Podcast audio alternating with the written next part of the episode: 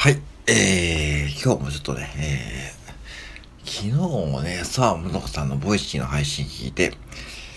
えー、ちょっとね、えー、取り上げるとですね、ある方がツイートされていたので、ちょっと取り上げてたんですけども、えー、なんかね、えー、コンビニで、えー、レジ袋、レジ袋を持っているのに、えー、その従業員さんがね、レジ袋いりますかと聞いてきたことに対して、うん、見りゃわかるよね、と。ね。で、そういう子と言ったらしいですね。うん。ね。うん。で、で、従業員さんは、いや、すみません、わかりません、と正直に答えたそうですね。うん。その応答に対して、そのお客さんがね、ちょっとやばいよね、と。要は、そのお客さんが、その、要は、この従業員は、えー、私がレジ袋を持っているのに、えー、なんでレジ袋をいりますかと聞いたと。そして、しかもわかんないですという答えをしているのが、とてもやばいよねということに対してツイートしているということですね。うん。しかもね、えー、なんかこう、その従業員さんの名前を出してしまっているツイートをね、しているということで、まあそのツイート自体はね、載ってないんですけども、まあ沢野さんが、それに対してね、こういろんなこう価値観があると。ね、要はまあ、その、えー、お客さんの気持ちはわかるし、えー、従業員さんの気持ちはわかるし、まあこれはこれでまあ、いろんな意見があって、まあ面白いって言ったらね、ちょっと語弊があるけども、うん、っていう話をされていました。うん。で、まあ僕もね、あの、このツイートの話を聞いてですね、まあ、例えばね、僕が例えば従業員っていう立場で言わせてもらうと、まあ聞くのはね、まあ、その、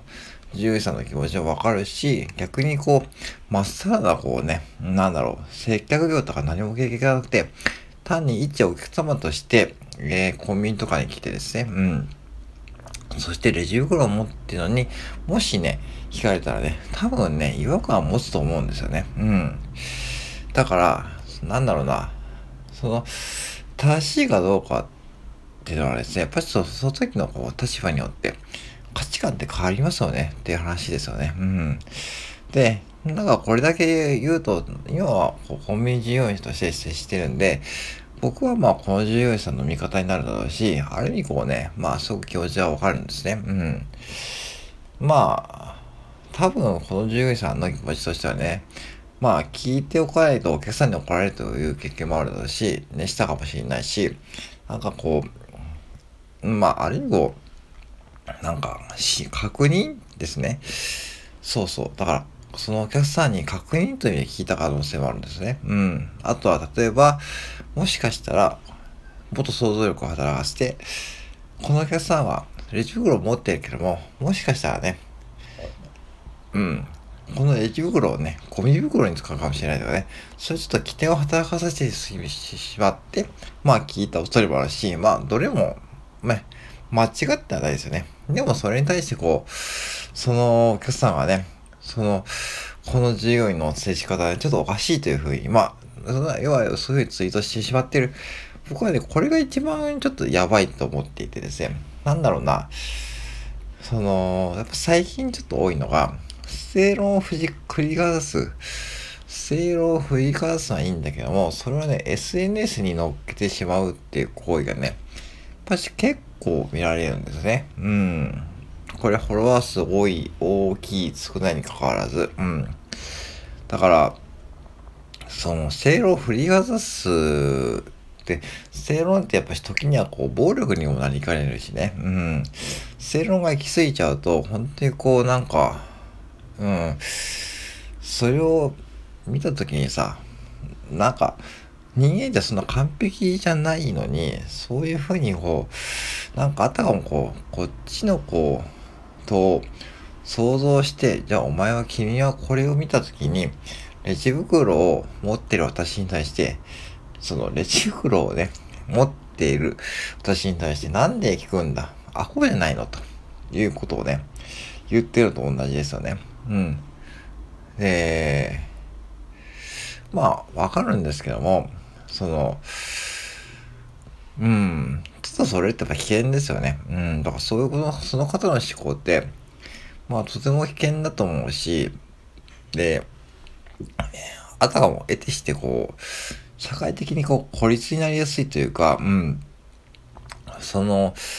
本人はね、まあ、なんかこう、俺はこれを、なんか、ね、世に知らしめてやった、やったぜとかね、なんか、その、ツイートをすることで、えー、自分のね、えー、考えが正しいということで、多分言いたい方にこうツイートするんだろうけども、うん。で、そうするともう全世界にそれが広まっちゃってですね、いろんな方がこう反応するわけですね。うん。まあ、それはそれでまあいいんだけども、反応するのは勝手だからね。ただこう、ツイートするとかね、そういうことはね、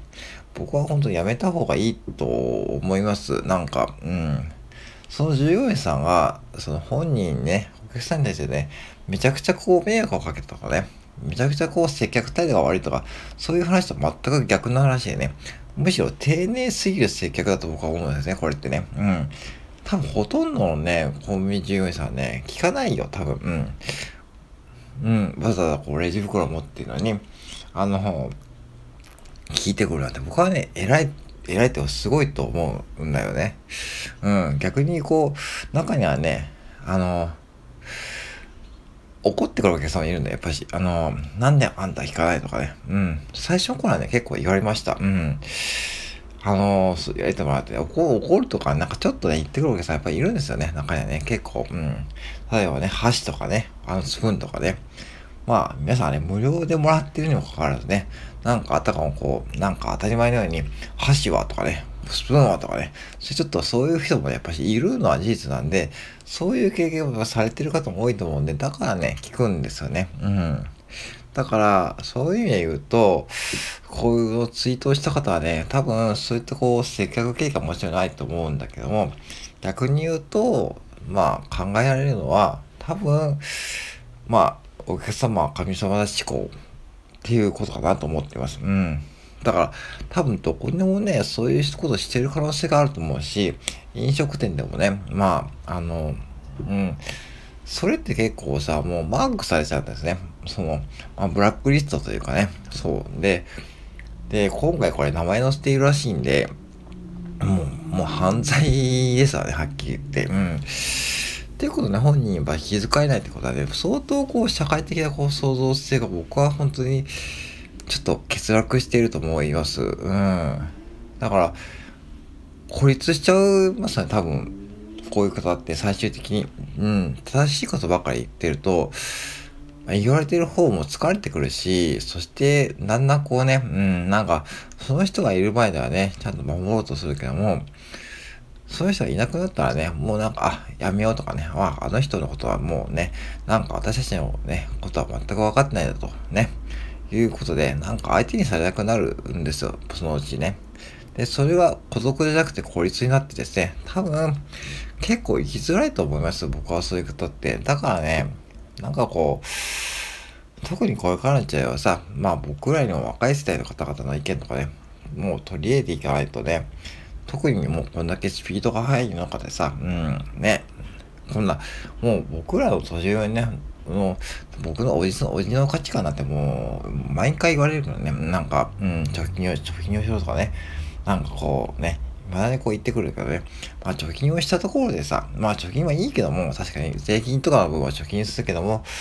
とかね、そういうことをね、まあ、まあ、言ってもさ、うん、まあ、なんかこうね、ピンとこないんですよね。うん。と同じなんで、そういうことだと思うんで、まあ、だからね、もっと柔軟に生きていくためにはね、まあ、自分の正論を振りかざす前に、こう、自分の想像力は欠けてないとかね、一歩立ち止まって、まあ考える必要もあるかなと思いました。うん。はい。ぜひね、サーモナコさんのね、ボイシーリンク貼っておくんでね、気になった方ね、ちょっと聞いてみてください。はい。以上です。